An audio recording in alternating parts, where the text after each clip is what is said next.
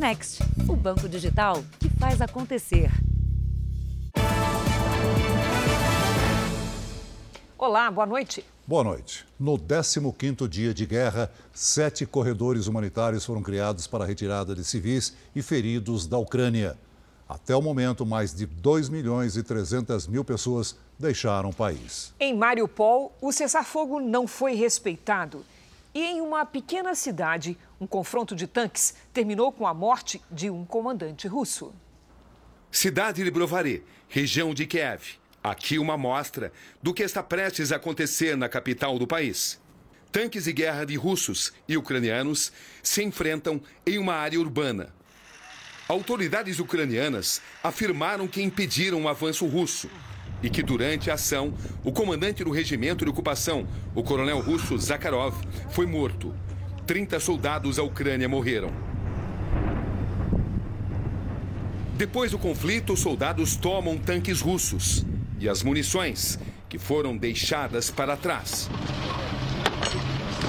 Na cidade de Cherniv, militares desarmaram uma bomba que não explodiu ao atingir a cidade. Com 15 dias de guerra, o processo de fuga em massa da Ucrânia continua. Mais de 2 milhões e 300 mil pessoas deixaram o território ucraniano, segundo dados da ONU. Entretanto, está cada vez mais difícil sair daqui. Nesta quinta-feira, a Ucrânia vai abrir sete corredores humanitários. Um deles em Mariupol, cidade portuária, onde a situação é extremamente crítica. Lá, pelo menos 400 mil pessoas estão sem água, comida e energia elétrica. E isso há pelo menos uma semana. Mas, de novo, a tentativa de retirar os moradores de Mariupol falha. Os ataques contra a cidade são intensificados. O pesado bombardeio na importante região portuária do sul do país manteve a maioria dos moradores em abrigos. Na maternidade que foi atingida, o número de mortos chega a três. Uma criança está entre as vítimas. Hoje, o governo russo acusou a Ucrânia de forjar o ataque. Mariupol é alvo constante de bombardeios. O governo local afirma que foram mais de 1.200 mortes em duas semanas. Hoje, uma vala de aproximadamente 25 metros de comprimento foi usada para enterrar as vítimas. Aqui, cerca de 70 corpos foram enterrados. Os moradores de Mariupol ainda enfrentam uma temperatura de 9 graus negativos. Já na capital Kiev, essa maternidade, na região norte da cidade, também foi atacada. Agora, ela é usada para tratar soldados feridos. Segundo o prefeito, cerca de metade da população de Kiev deixou a cidade. Em Kharkiv, outra região sob ataque, pelo menos 20 crianças com doenças crônicas e diagnosticadas com câncer foram enviadas para a Polônia. Elas chegaram em segurança. Mas nem todos conseguem ir embora. Nesse apartamento em Kharkiv, uma idosa recebe cuidados da nora. A Levitina sobreviveu ao seco de Leningrado, o confronto entre a Alemanha nazista e a União Soviética durante a Segunda Guerra Mundial. Eu sinto muita raiva. Quando ainda era uma jovem, ela sofreu muito durante o cerco, passou fome e agora, no fim da vida, está em uma situação parecida, desabafa a nora de Alevitina. Os relatos de uma guerra que não para de matar. E veja também. Chega ao país avião da Força Aérea com brasileiros que estavam na zona de guerra. Rússia e Ucrânia não fecham acordo para cessar fogo. Chelsea, clube campeão do mundo, é proibido de vender camisas, ingressos e contratar jogadores. Petrobras anuncia aumento na gasolina, no diesel e no gás de cozinha. Senado aprova projeto que fixa imposto e ajuda a segurar o preço dos combustíveis os guias turísticos que se transformaram em heróis quando um paredão de rocha caiu em Minas Gerais.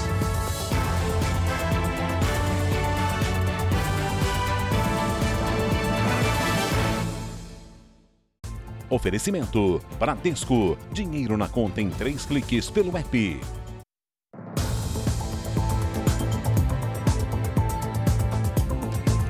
A negociação entre Rússia e Ucrânia termina sem acordo e a guerra avança para a terceira semana. Os ministros das Relações Exteriores dos dois países se reuniram nesta quinta na Turquia. O encontro entre os representantes dos governos russo e ucraniano aconteceu na cidade de Antalya, no sul da Turquia. Foi o contato de mais alto escalão desde que começou o confronto. Um acordo que leve a uma solução para o conflito está distante porque é um impasse político nas negociações. O ministro das Relações Exteriores da Ucrânia, Dmitry Kuleba, disse que aceitar as exigências feitas pelos russos significaria aceitar uma rendição e que isso não vai acontecer. Já o chanceler russo, Sergei Lavrov, diz apenas que está aberto a novas reuniões. O ministro da Ucrânia falou ainda que a Rússia negou um pedido de cessar-fogo para que civis possam deixar Mariupol. A cidade portuária sofre com pesados ataques e teve uma maternidade bombardeada. O representante russo reforçou a exigência para que a Ucrânia seja desmilitarizada e aceite a posição de neutralidade. Além disso, voltou a fazer ameaças aos países do Ocidente que estão enviando armas à Ucrânia. Lavrov declarou: responderão pelos seus atos. Líderes europeus negaram o pedido do governo ucraniano para fazer parte da União Europeia. Para eles, tal possibilidade não existe. Em conversa por telefone com o presidente da Rússia, Vladimir Putin, o chanceler da Alemanha, Olaf Scholz, e o presidente da França, Emmanuel Macron, exigiram um cessar-fogo imediato. O governo russo anunciou hoje a saída do Conselho da Europa, Organização de Direitos Humanos. Moscou já tinha sido suspensa da entidade por causa do ataque à Ucrânia. Os russos também divulgaram que vão suspender as exportações de trigo e outros grãos para países da União Econômica da Euroásia, que são Armênia, Belarus, Cazaquistão e Quirguistão. De acordo com o governo, a medida tem o objetivo de garantir a oferta de alimentos para o mercado interno. Segundo Vladimir Putin, o conflito na Ucrânia poderá fazer disparar a inflação no mundo todo com a alta nos preços dos alimentos. Ele ainda disse que a Rússia deve diminuir a exportação de fertilizantes em mais uma manobra para pressionar os países a não apoiarem a Ucrânia. Mesmo com a capital da Ucrânia, Kiev, cercada, milhares de moradores já fugiram. Agora, quem quer sair da capital precisa enfrentar congestionamentos por conta dos bloqueios nas estradas. O dia de Edson Coelho começou assim, arrumando as malas para deixar Kiev. O músico brasileiro, que há quatro anos vive na Ucrânia, decidiu deixar a capital após mais de duas semanas de conflito. As malas dividem espaço com galões de gasolina e água itens preciosos e que podem garantir uma viagem mais longa. O carro está abastecido, tem reserva de gasolina, tem comida, tem tudo que a gente precisa. Vão ser 60 horas de viagem. O caminho rumo à Polônia normalmente pode levar cerca de oito horas, mas as barricadas e pedágios militares elevam esse tempo para dias. Muitos tentaram encurtar a viagem e acabaram sofrendo acidentes.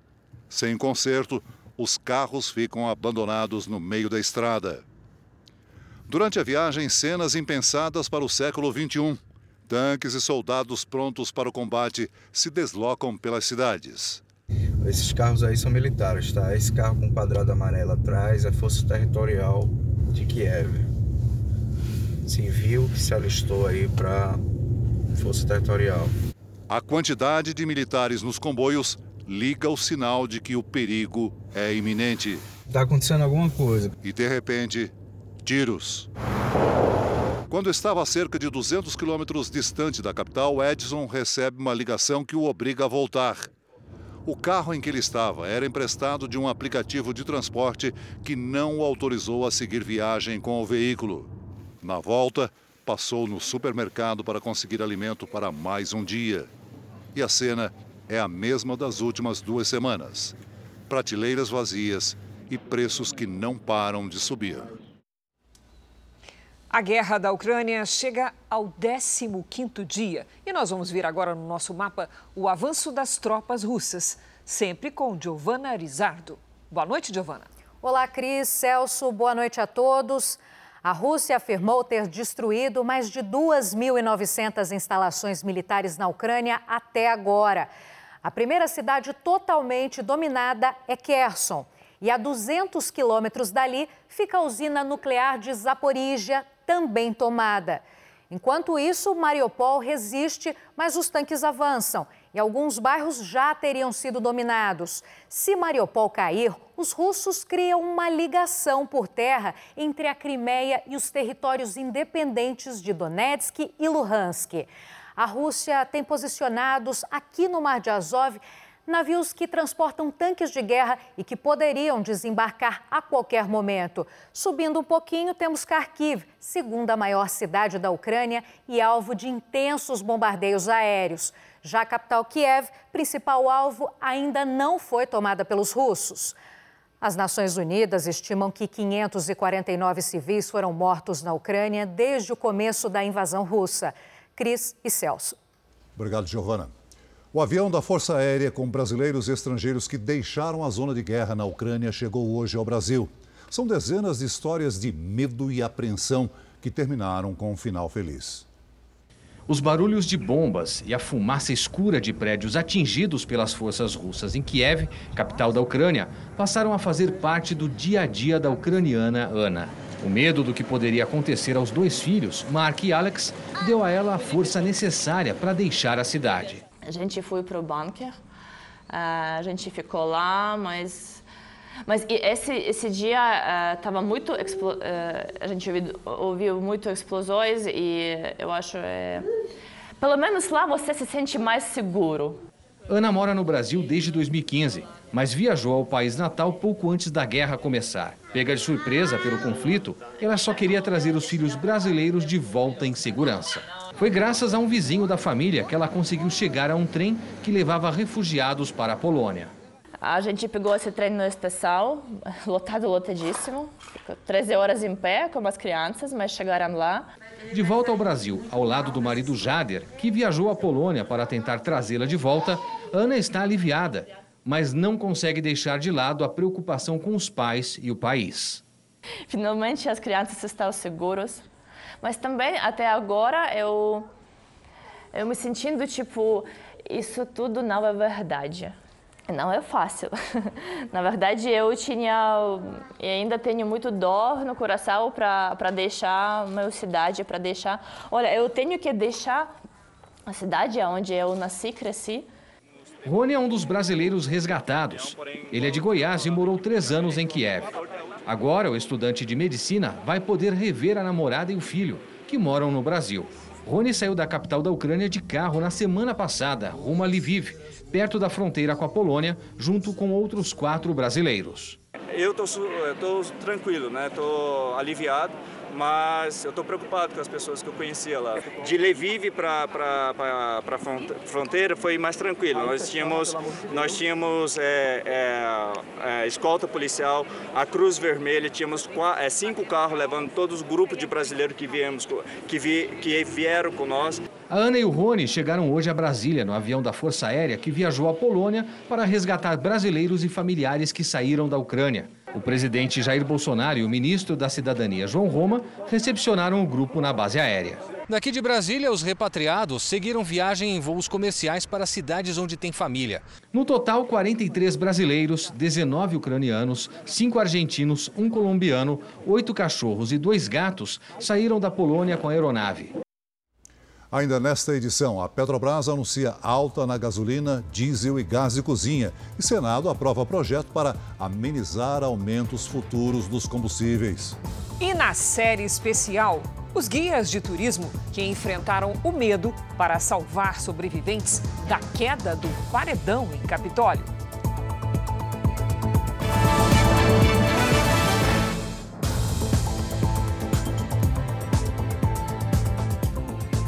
Para o IBGE, a inflação elevada no país impediu a melhora das vendas do comércio em janeiro. E o resultado do mês não recuperou nem metade das perdas de dezembro.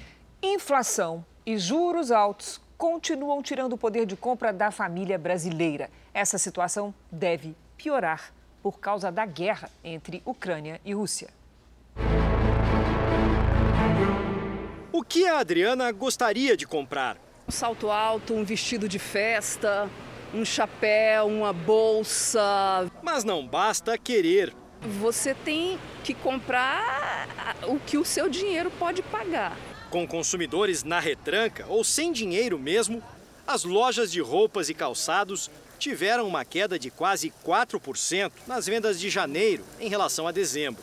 Foi um mês pior também para o comércio de móveis e eletrodomésticos e para supermercados e setor de alimentos e bebidas. Outras atividades tiveram altas, caso dos produtos farmacêuticos e de perfumaria, do material para escritório e de informática e de artigos de uso pessoal e doméstico.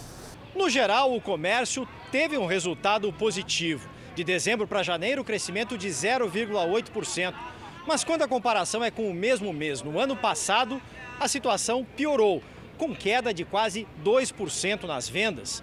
O varejo tenta uma recuperação, mas em ritmo lento, e ainda não conseguiu voltar ao desempenho que tinha antes da pandemia. Este economista diz que a inflação e os juros altos impedem os brasileiros de consumir mais. Comprar carro fica mais difícil, comprar geladeira fica mais difícil. Tudo que depende de crédito é de se esperar que caia. Outro problema é o que acontece longe daqui. A gente fala assim: ah, a guerra está lá fora, está em outro país, mas está mexendo com a gente aqui também. Mexe com o bolso do brasileiro também, né? A guerra mexe com o preço de produtos importantes, como o petróleo. Com essa guerra, já já vamos sentir. Uh, a questão de inflação e de juros devem piorar, sim. É uma preocupação que faz a Elaine pensar muito antes de comprar. O critério é comprar o que precisa, gente, o que for necessário hoje para sobreviver. O Brasil fechou janeiro com um saldo de mais de 155 mil novas vagas de trabalho. Os números são do CAGED, que é o cadastro do governo que mede o emprego com carteira assinada. O resultado positivo revela que aconteceram mais contratações do que demissões no Brasil no primeiro mês do ano. O setor de serviços foi o que mais se destacou. Foram criadas 102 mil novas vagas com carteira assinada. Os estados que mais contrataram foram São Paulo, Santa Catarina e Paraná. O Congresso derrubou hoje o veto do presidente Bolsonaro a um programa chamado Refis que é a renegociação de dívidas das micro e pequenas empresas. Quem tem os detalhes é o nosso colega lá em Brasília, Yuri Ascar. Boa noite, Yuri. Qual a avaliação do setor para essa mudança? Muito positiva, Cris. Boa noite para você, Celso, boa noite a todos. Com a derrubada do veto, as empresas vão poder parcelar em até 15 anos as dívidas com a União. O novo programa também prevê a concessão de descontos sobre juros, multas e encargos proporcionais à queda de faturamento na pandemia. A estimativa é que essas dívidas cheguem a 20 bilhões de reais. Cris, Celso. Obrigada, Yuri. Veja a seguir as sanções contra o campeão mundial Chelsea e as outras notícias da guerra na Ucrânia. E veja também na série especial os guias de turismo que se tornaram heróis ao resgatar sobreviventes do desastre em Capitólio.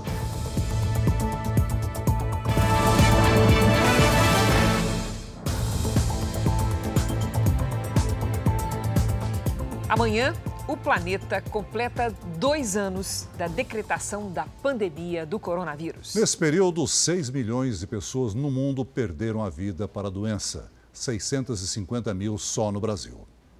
O vírus que mudou a cara do mundo desafiou a medicina. Um inimigo totalmente desconhecido. Eu te diria que a, a, a palavra que a gente tem que usar era angústia, incertezas e medo. Enquanto os cientistas buscavam as vacinas, profissionais de saúde se desdobravam. Viram unidades se multiplicarem em hospitais de campanha. A pandemia criou um universo paralelo, mais virtual, remoto e, mesmo assim, mergulhado em um medo real. 11 de março de 2020, a Organização Mundial da Saúde anuncia oficialmente o início da pandemia no mundo. A partir daí, os países começam a contabilizar as suas vítimas, uma por uma, numa escalada degrau por degrau. Só aqui no Brasil, em dois anos de pandemia, já são mais de 653 mil mortos. Mas isso é apenas uma estatística. É diferente quando, em uma casa como essa, uma família contabiliza a perda de um. Dona Maria e seu Valmírio perderam o Renan, o filho alegre, sempre disposto e animado, o único filho. Pensa num, num menino feliz. Era só alegria, era só risada. Era um filho que toda mãe desejava ter. Renan foi o primeiro paciente a morrer por falta de leito de UTI na maior cidade da América Latina. Tudo que a gente tinha levou embora. Seu Valmírio também pegou Covid dias depois, mas apesar de ter se recuperado da doença há quase um ano, enfrenta uma depressão profunda. A pandemia foi a destruição da minha vida. Num tempo em que os números de casos e mortes diminuem e o mundo, inclusive o Brasil, vai se despedindo da máscara, há um saldo difícil de calcular. Quanto sofrimento e o aprendizado para quem salvou tantas vidas, embora nunca pareça o suficiente. Como ser médico, como ser profissional da saúde e mesmo na situação caótica não perder amor, afeto com as pessoas. Estamos numa outra fase e com uma sensação de ter feito o melhor que a gente podia fazer. O Distrito Federal decretou o fim do uso obrigatório de máscara em todos os tipos de ambiente. Desde o começo de março, a máscara já não era mais obrigatória ao ar livre. Ao anunciar a medida, o governador Ibanês Rocha destacou a queda no número de casos de Covid-19 e o avanço da vacinação. O Distrito Federal tem mais de 80% do público-alvo vacinado com as duas doses. Apesar do formol ter uso proibido pela Agência Nacional de Vigilância Sanitária, o produto ainda é utilizado em quantidade exagerada no alisamento de cabelo. A substância tóxica pode provocar diversos danos à saúde, inclusive o câncer. Nossas equipes mostram que uma menina, vítima do produto no ano passado, ainda sofre com os efeitos da substância. Ainda falta muito para a recuperação do cabelo da Yasmin e das sequelas psicológicas. Mas hoje a menina de 10 anos já está mais feliz com a própria aparência. A peruca trouxe confiança. Já voltei para a escola, estou estudando todo dia. É, daqui um tempo eu consigo tirar a peruca já. Em julho passado, ela perdeu todo o cabelo depois de fazer uma escova progressiva para alisar os fios. A menina ficou internada 21 dias sob medicação forte e com drenos no couro cabeludo para controlar uma infecção grave, provocada, segundo o pai, por formol. O médico falou que se eu tivesse demorado umas duas, teria a vida, né? E por um pouco ela não perdeu a visão também. José Flávio não sabia que a cabeleireira contratada que atende em casa alisaria o cabelo da filha. Ele conta que pagou apenas por uma hidratação. O caso foi parar na justiça. Eu acho que foi muito, muito desumano do lado dela. Os produtos usados para o alisamento foram encaminhados para um instituto de criminalística para análise. O laudo ficará pronto nos próximos dias, mas exames feitos no hospital já apontaram a presença de formol. Por lei, é permitido que os cosméticos contenham uma concentração de até 0,2% de formol. E ainda assim, apenas para conservar o produto e não para alisar o cabelo. Mas os peritos encontram uma quantidade até 20 vezes maior nas amostras apreendidas que chegam aqui no Instituto de Criminalística. Na maioria dos casos, os alisadores são produzidos em fábricas clandestinas, mas há salões de beleza que também cometem o crime. O perito explica que são muitos os riscos de quem faz o uso de produtos à base de formol. Descamação ou até perda de cabelo, que é um pouco mais grave. E exposição mais prolongada pode levar a problemas respiratórios, a tosse, esse tipo de situação, e mesmo em exposição bastante prolongada, a produção de câncer, que aí seria um caso bastante grave à, saúde. Né? Foi preso hoje no Rio de Janeiro o vice-presidente da Câmara Municipal de Nilópolis, na Baixada Fluminense. Ele é apontado como líder de um grupo criminoso ligado à maior milícia que atua no estado. Mauro Rogério Nascimento de Jesus, do PSD, conhecido como Maurinho do Paiol, foi preso em casa. O grupo criminoso que seria comandado por ele funcionava como filial de uma quadrilha maior, ligada ao tráfico de drogas e armas, além de explorar serviços como internet clandestina e mototáxi. Outras oito pessoas foram presas, entre elas dois policiais militares. A Petrobras anunciou mais um aumento nos preços dos combustíveis. Os novos valores começam a valer amanhã nas refinarias e em breve devem chegar ao nosso bolso. Cada vez que a bomba é acionada, é o bolso do motorista que vai se esvaziando. Estourar e está estourando aqui. Cartãozinho para pagar a gasolina, infelizmente. E amanhã tudo estará mais caro. Gasolina, álcool, diesel e gás.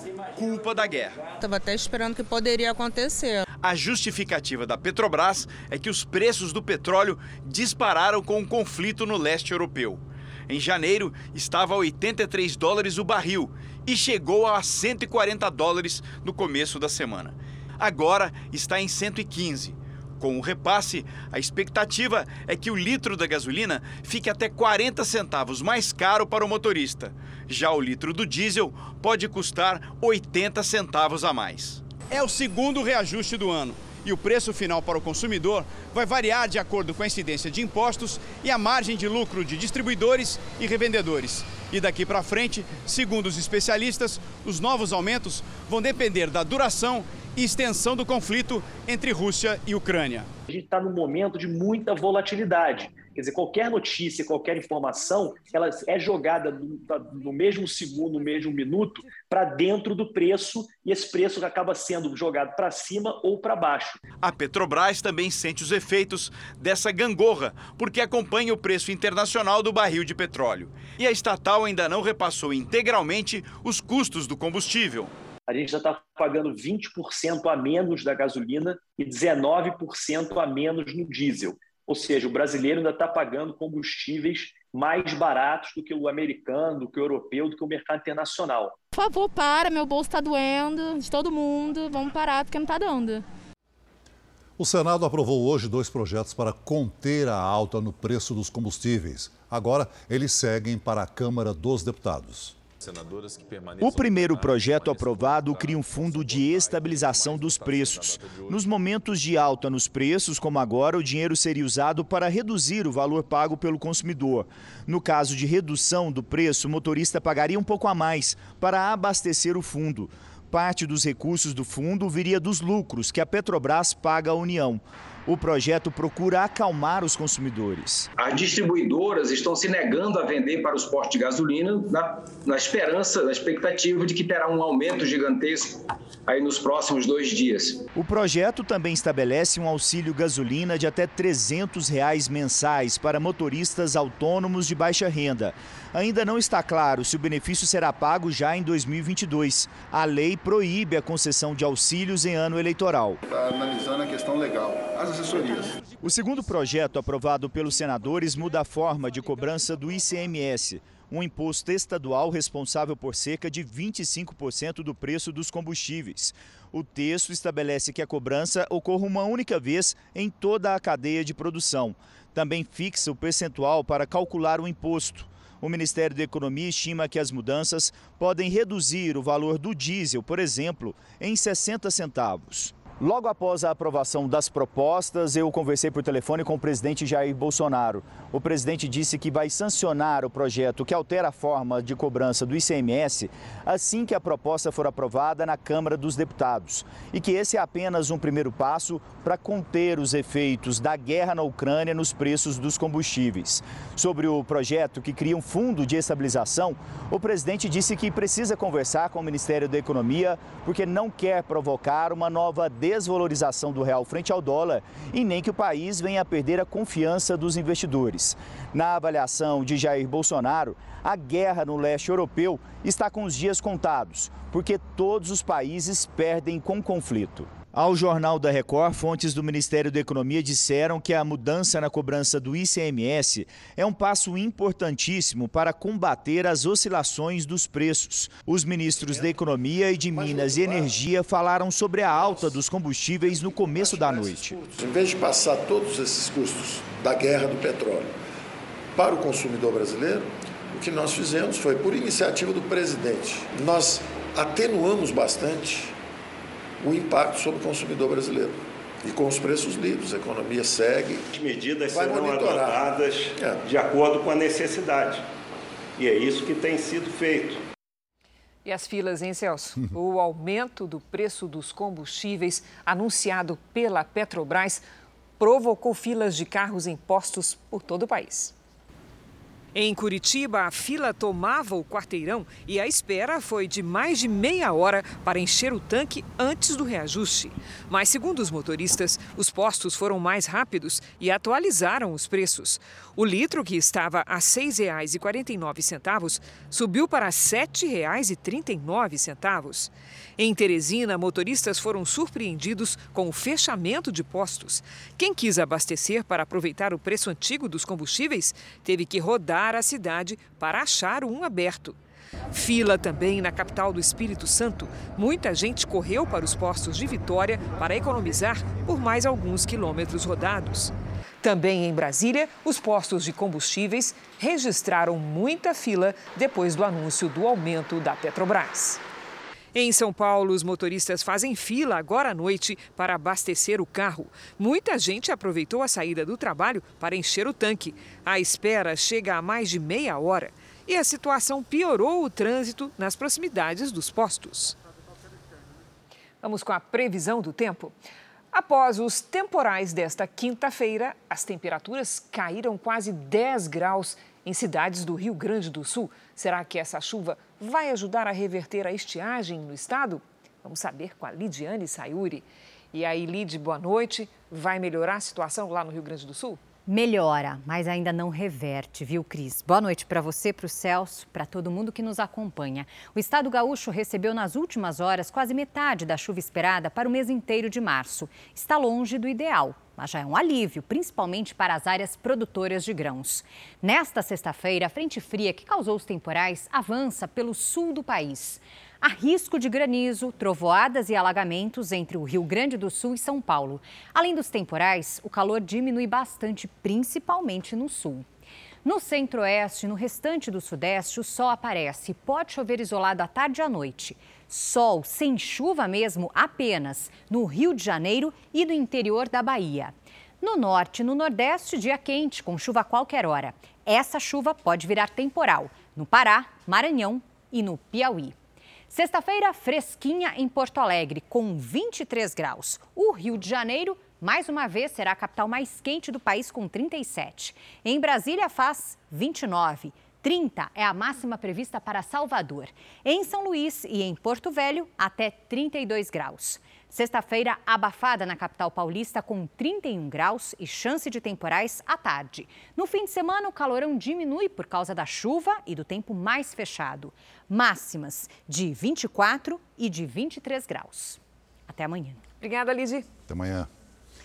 O Jornal da Record faz uma pausa de 30 segundos. E na sequência, você vai ver a orquestra que voltou a ensaiar no meio da guerra na Ucrânia. Nos Estados Unidos, a inflação chegou a 7,9% em fevereiro, o índice mais alto em 40 anos. E a tendência é que os preços subam ainda mais com os reflexos da guerra na economia. Os preços dos combustíveis e da energia nos Estados Unidos começaram a subir já no início do governo Biden. Mas a guerra entre Rússia e Ucrânia fez os valores dispararem. Os americanos estão enfrentando nos postos os preços mais altos desde a crise financeira de 2008, cerca de R$ 5,60 por litro. E quando o valor sobe, aumentam também os preços de itens básicos, como a comida. Segundo o Departamento de Agricultura aqui do país, o transporte representa entre 5 e 10% do custo dos alimentos. Quando se trata dos refrigerados, pode chegar a 20%. E o impacto é imediato na renda mensal das famílias. O salário não está subindo, apenas a inflação. Então, de onde as pessoas vão tirar o dinheiro para cobrir as necessidades diárias? Questiona a consumidora Yasmin, que já começou a comprar produtos de marcas mais baratas nos últimos dias. Em entrevista ao canal de TV americano Fox News, o ex-presidente Donald Trump criticou o sucessor, dizendo que é uma vergonha o que tem acontecido. Trump afirmou que os Estados Unidos têm petróleo suficiente, mas em vez de aproveitar, Biden tem pensado em comprar petróleo da Venezuela, do Irã e de outras nações com quem os americanos não têm uma boa relação. Para Trump, é preciso trazer de volta a independência energética americana. Em relação às sanções aplicadas contra a Rússia, o republicano disse que o presidente Vladimir Putin sabe como driblar as punições econômicas, recorrendo a países aliados como a China. E não é só da oposição que Biden tem enfrentado críticas. A Colômbia, um importante aliado dos Estados Unidos na América do Sul, também condenou o americano por sinalizar um possível acordo energético com a Venezuela. O presidente colombiano, Ivan Duque, disse que os Estados Unidos terão que refletir sobre a parceria que pretendem fazer com a ditadura venezuelana. Hoje, Biden e Duque se reuniram na Casa Branca e conversaram sobre o assunto. Durante o encontro, o presidente americano disse que pretende designar a Colômbia como um aliado importante fora da OTAN, aliança militar composta por 30 países, incluindo os Estados Unidos. O Chelsea, um dos times de futebol mais populares do planeta e atual campeão mundial, está sujeito, neste momento, há várias restrições por causa da invasão russa à Ucrânia. É que o dono da equipe é um dos sete bilionários russos que tiveram as contas bloqueadas no Reino Unido. A notícia vem no dia que o clube londrino completa 117 anos de fundação e justamente no período mais vitorioso do time inglês. Para o governo britânico, o empresário russo Roman Abramovich, proprietário do Chelsea, tem laços estreitos com o regime de Vladimir Putin. O bilionário nega. Abramovich comprou o Chelsea há 19 anos e transformou o clube em um dos mais valiosos do mundo. Depois do início da guerra, o russo já havia anunciado que colocaria o Chelsea à venda. Mas com as novas sanções, nenhuma pessoa ou empresa pode negociar com Abramovich. As restrições afetam diretamente os torcedores. Quem chegar por aqui vai encontrar lojas e bilheterias fechadas. Mas graças a uma licença especial, os jogos do Chelsea vão continuar sendo realizados normalmente e quem já tem os ingressos poderá assistir às partidas. Os funcionários do clube não terão salários suspensos. O bloqueio do governo britânico também proíbe contratações e renovações de contratos de atletas. Tivemos um grande legado nos últimos 20 anos. Estamos indo bem e não sabemos onde estaremos no futuro. Isso é muito decepcionante e chocante para nós, diz este fã. As medidas também levaram o principal patrocinador da camisa do Chelsea a romper o contrato. Este torcedor se diz feliz por ter um ingresso para essa temporada, já que ainda não se sabe se o Chelsea poderá jogar do lado da torcida daqui para frente. A Walt Disney interrompeu os negócios na Rússia em resposta à invasão na Ucrânia, mas garantiu que os funcionários não serão demitidos. O Burger King e os bancos americanos Goldman Sachs e JP Morgan, além da gigante do comércio eletrônico Amazon, também fizeram o mesmo. A Amazon suspendeu o envio de todos os produtos para o território russo e ainda cortou o acesso à plataforma de streaming. A empresa não tem funcionários contratados na Rússia. As gigantes de tecnologia YouTube e Google Play também bloquearam os serviços pagos no país. Outras 250 empresas multinacionais já anunciaram a suspensão das atividades na Rússia. Em resposta, o governo diz que pode tomar o controle das fábricas de algumas dessas multinacionais, o que evitaria falências e demissões. O governo russo afirma que a energia elétrica voltou a ser fornecida à usina nuclear de Chernobyl, na Ucrânia. Apesar de estar desativada há mais de 20 anos, é preciso resfriar o combustível nuclear armazenado. A usina está sob controle das tropas de Moscou há duas semanas. A falta de energia acendeu o alerta para um possível vazamento radioativo. O governo da Ucrânia chegou a dizer que a usina estava funcionando por meio de geradores e fez um apelo para que a Rússia liberasse o acesso de técnicos para a manutenção. O restabelecimento da eletricidade foi realizado por especialistas de Belarus, país vizinho e aliado aos russos. A Agência Internacional de Energia Atômica afirmou que não houve impacto da falta de energia na segurança da usina. Chernobyl foi o local onde aconteceu o pior acidente nuclear do planeta em 1986. Agora, um exemplo das situações mais cruéis que uma guerra causa. O zoológico de Kiev está em estado crítico. As tropas russas cortaram o fornecimento de gás e eletricidade, o que já começou a provocar a morte dos animais. Esses dois leões gêmeos foram transferidos da Ucrânia para um abrigo na Bélgica, um dos poucos locais na Europa que podem fornecer cuidado imediato a animais selvagens.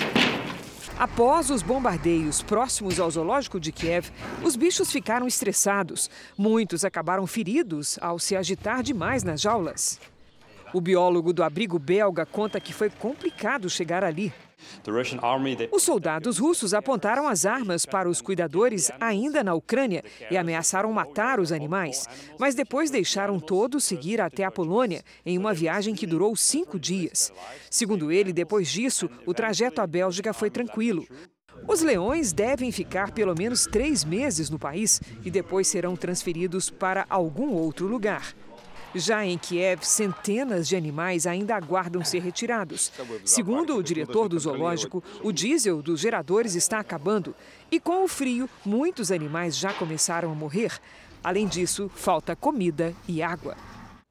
Uma brasileira que vive na Romênia emprestou a fazenda onde mora, na fronteira da Ucrânia, para receber refugiados. Mais de 70 pessoas já passaram por lá. O acolhimento na fronteira traz esperança para quem foge da guerra. Em meio à paisagem gelada da cidade de Siré, na fronteira entre a Ucrânia e a Romênia, as cores da bandeira brasileira ganham destaque em uma fazenda. Os donos da propriedade são a pernambucana Maria Tereza e o marido, o alemão Hubertus Nesselrode. Eles moram lá, de onde administram fazendas na Europa. Quando a Rússia invadiu a Ucrânia, eles abriram a própria casa para ajuda humanitária. O primeiro grupo foi de americanos e ucranianos e as pessoas estavam ligando assim desesperadamente porque elas estavam tentando sair, precisavam de ajuda, precisavam ter um apoio é, na fronteira e a nossa a nossa casa ela está realmente na fronteira com a Ucrânia. O que delimita o nosso perímetro é a cerca da fronteira. Maria Tereza retornou para o Brasil há alguns meses e assim que soube da situação da Ucrânia, não hesitou. Ela e o marido cederam a fazenda da família para a embaixada brasileira na Romênia. O local está funcionando como posto consular avançado, um ponto importante de auxílio para muitos refugiados. Eu fiquei pensando, nossa, podia ser eu com os meus filhos. E para nós brasileiros, morando num país é, tão distante, que a língua é tão diferente, eu fiquei pensando no desespero deles. Mais de 70 pessoas, a maioria brasileiros que estavam na Ucrânia, já passaram pela fazenda desde o início da guerra. Os funcionários se prontificaram a ajudar. Eles trabalham tudo todos os dias, 24 horas, é available. A fazenda do casal também está servindo de ponto de apoio e distribuição de doações para a Cruz Vermelha. Entraram em contato com a gente para usar a fazenda como um ponto de distribuição de remédio e medicamento que vão fazer o caminho inverso dos refugiados. O local vai ficar aberto enquanto for preciso. A gente vai até onde a gente conseguir ir. A diretora-gerente do Fundo Monetário Internacional, a búlgara Kristalina Georgieva, informou que o crescimento da economia neste ano no mundo será menor do que o previsto devido à guerra na Ucrânia. E na Ucrânia, uma histórica sala de concertos virou um centro improvisado de distribuição de materiais para hospitais. Mas os músicos não abandonaram seus instrumentos e retomaram os ensaios, apesar da invasão russa. Mesmo em meio à guerra, a arte sobrevive. Na Ucrânia, a Orquestra Filarmônica da cidade de Lviv decidiu retomar os ensaios. Mas nesse momento, a beleza da música não pode ser admirada pelos fãs. A sala de concertos histórica, onde tantas apresentações já aconteceram, está assim, fechada para o público.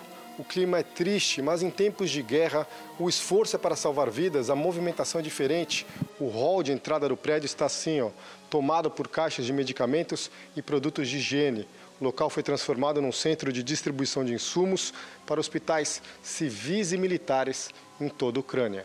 O médico Vladimir é quem coordena a operação logística.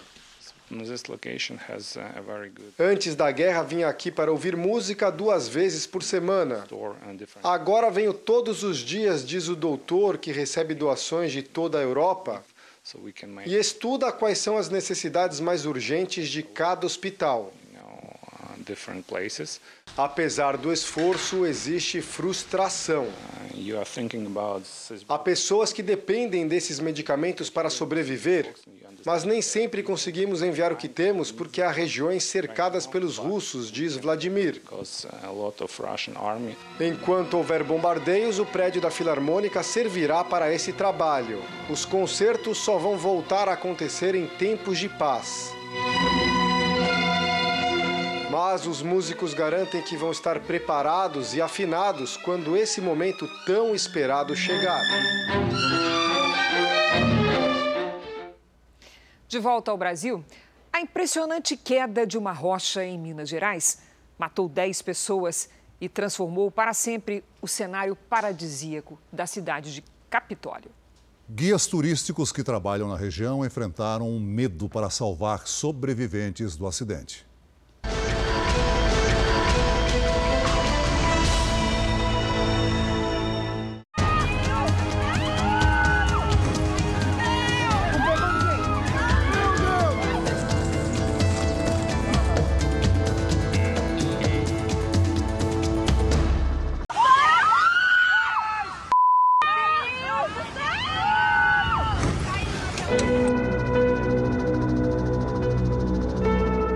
Devastação, a embarcação tudo quebrada, pedaço de banco, colete, boia circular, tudo boiando já na água já e até as pessoas segurando pedaços da embarcação para ficar flutuando na água.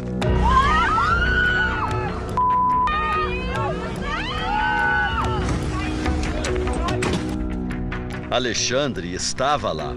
Era um dos que tentavam sobreviver no cenário descrito por Júnior. Eu não vi a, a, a, paredão caindo, mas senti um impacto muito grande da onda que foi para cima da lancha. Me deu uma batida muito forte no, no braço direito e me jogou para o fundo do lago.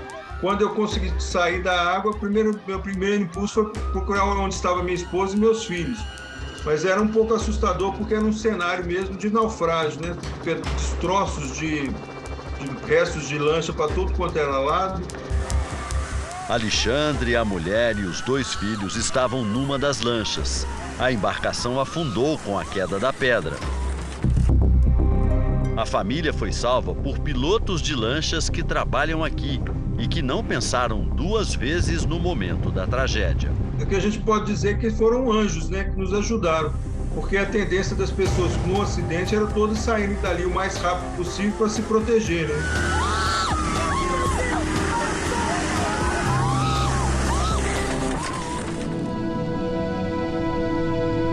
Júnior comandava uma das primeiras lanchas a chegar ao local. Eu olhei para frente e já vi as embarcações saindo batendo uma na outra já.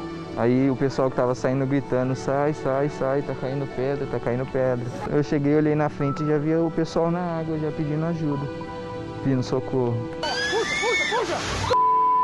Ele foi a mão estendida para mães, filhos e pais atordoados e sem rumo no lago.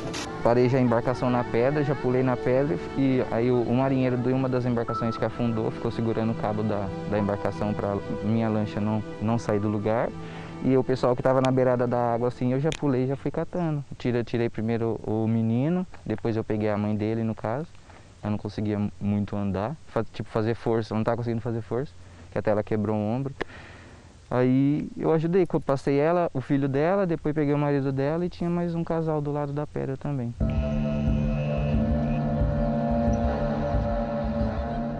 Até hoje a região sofre com os impactos negativos do acidente. Num dia ensolarado assim, metade das lanchas já estaria fazendo os passeios com os turistas. A região onde fica o paredão que desabou continua isolada, mas agora nós vamos tentar chegar o mais próximo possível.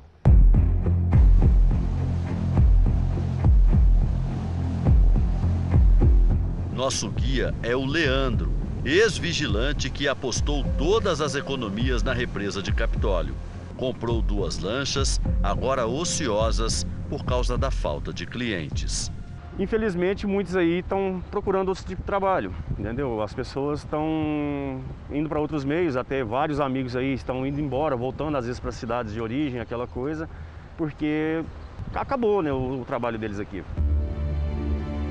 Acostumados com intenso movimento, bares e restaurantes flutuantes seguem fechados. Essas boias aqui na frente, elas marcam o limite de onde os barcos podem chegar. Ninguém consegue entrar dali em diante. O paredão que desabou está a mais ou menos 200 metros de distância dali. Só que o acesso continua restrito porque os geólogos seguem avaliando se as outras pedras também podem desabar. Para quem viveu o caos tão de perto, voltar a este lugar ao mesmo tempo faz relembrar a dor das perdas e os momentos angustiantes do resgate improvisado. O que, mais te marcou nessa história toda? A cena de ver o desespero da, das pessoas, a fragilidade que eles estavam ali naquele momento, que comoveu muita gente ali.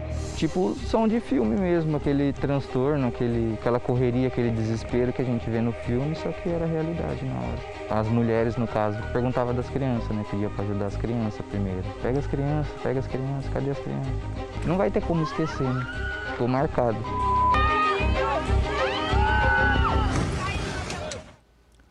O Jornal da Record termina aqui. Novas informações da guerra na Ucrânia na edição da meia-noite e meia do Jornal da Record e também no Fala Brasil.